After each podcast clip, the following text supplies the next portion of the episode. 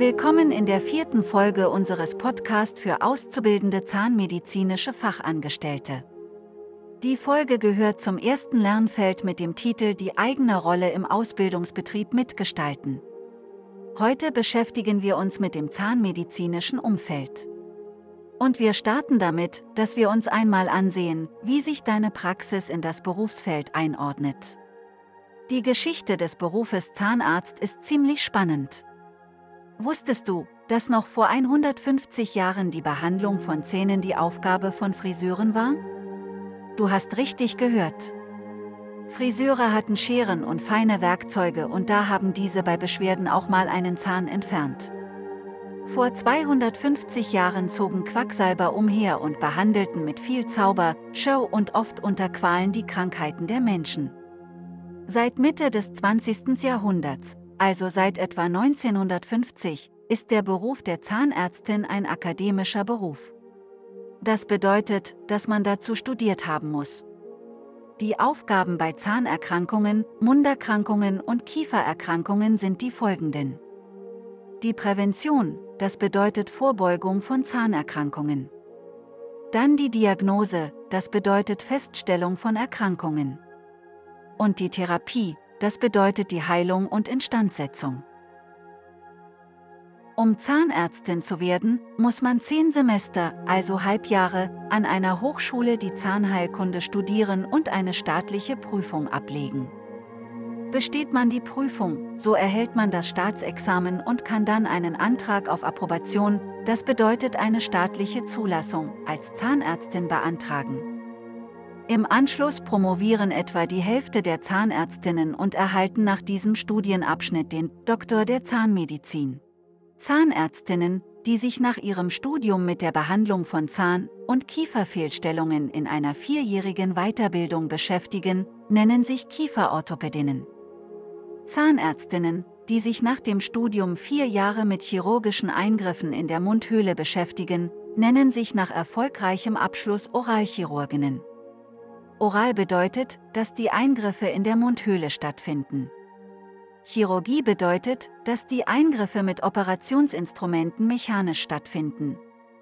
Zahnärztinnen, die nach ihrem Studium noch ein zweites Studium der Humanmedizin erfolgreich abschließen, dürfen die Weiterbildung zur Fachärztin im Bereich der Mund-, Kiefer- und Gesichtschirurgien belegen. Sie sind also Ärztinnen, Zahnärztinnen und Fachärztinnen. Jetzt kannst du deine Praxis im Berufsfeld gut einordnen und hast die unterschiedlichen Aufgaben und Funktionen kennengelernt. Schauen wir nun einmal auf deine Position im Gesundheitswesen. Auch du bist eine wichtige Person in einem sehr großen und gut funktionierenden Gesundheitswesen in Deutschland.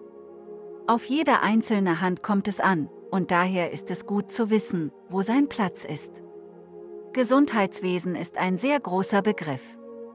Er umfasst alles, was in einem Land mit der Gesundheit der Bevölkerung in Zusammenhang steht. Dazu gehören Personen, Institutionen und auch Gesetze und Vorschriften. Die Aufgaben des Gesundheitswesens sind, die Gesundheit der Bevölkerung zu fördern und zu schützen.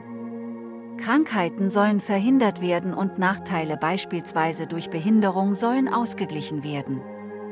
Leiden in der Bevölkerung soll minimiert werden. In Stichpunkten könnte man diese Aufgaben wie folgt aufzählen. Gesundheitsschutz. Gesundheitspflege. Kurative Medizin, kurativ bedeutet behandeln oder bewahren. Rehabilitation. Palliative Medizin, palliativ bedeutet lindernd. Du findest alle diese Begriffe auch in unserer Lernumgebung Hashtag ZFA. Wo du diese findest, steht unten in der Beschreibung. Das Gesundheitssystem in Deutschland ist wie ein großes Gebäude, welches auf drei Säulen steht. Die erste Säule ist der öffentliche Gesundheitsdienst. Die zweite Säule ist die stationäre Versorgung. Und die dritte Säule ist die ambulante Versorgung. Zum öffentlichen Gesundheitsdienst gehören alle Einrichtungen, die die Gesundheit der Bevölkerung überwachen. Das sind beispielsweise die Gesundheitsämter. Hier arbeiten Amtsärztinnen und sind beispielsweise verantwortlich für die Hygieneaufsicht in deiner Praxis. Auch der Schulzahnarzt arbeitet im Gesundheitsamt. In den Ämtern werden aber auch bei Epidemien wie zum Beispiel der Corona-Pandemie Zahlen gesammelt und ausgewertet. Viele Beratungsstellen wie beispielsweise die AIDS-Beratung sind hier angesiedelt. Zu der stationären Versorgung gehören die Krankenhäuser, Unikliniken und Sonderkliniken. Sie können staatlich oder privat organisiert sein. Hier werden Patienten eingeliefert, deren Versorgung nicht ambulant gewährleistet werden kann.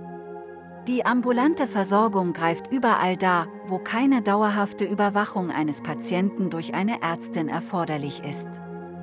Zu ihr zählen Hausarztpraxen, zahnärztliche Notdienste oder Ambulanzen in Zahnkliniken. Auch die Apotheken tragen ihren Teil zur ambulanten Versorgung in Deutschland bei. Auch das Bundesministerium für Gesundheit gehört dazu, es wird mit den Buchstaben BMG abgekürzt. Das Bundesministerium für Gesundheit leitet unser Gesundheitssystem. Es wird durch unterschiedliche Institute beraten. Du kennst vielleicht noch das Robert Koch Institut, man kürzt es auch mit den Buchstaben RKI ab. Es hat in der Zeit der Corona-Pandemie täglich die Zahlen der Erkrankten bekannt gegeben. Das Paul-Ehrlich-Institut ist spezialisiert auf Impfstoffe. Die Bundeszentrale für gesundheitliche Aufklärung wird abgekürzt mit den Buchstaben BZGA und ist die Fachbehörde für Prävention. Dann gibt es noch das Bundesinstitut für Arzneimittel und Medizinprodukte, welches man mit den Buchstaben BFARM und das Deutsche Institut für medizinische Dokumentation und Information, abgekürzt DIMDI, nun sind hier wieder sehr viele Fachbegriffe gefallen. Vielleicht hörst du dir die Folge noch einmal an und notierst dir diese Begriffe mit einer kurzen Erklärung, was sie bedeuten. Jetzt hast du schon einige Informationen zu deinem Beruf gesammelt. Versuche diese noch einmal in deinem Kopf durchzugehen. Dann mache eine Pause. Morgen steht wieder eine neue Folge für dich bereit. Bedanke dich bei dir, dass du dir heute wieder die Zeit genommen hast, etwas für dich zu lernen.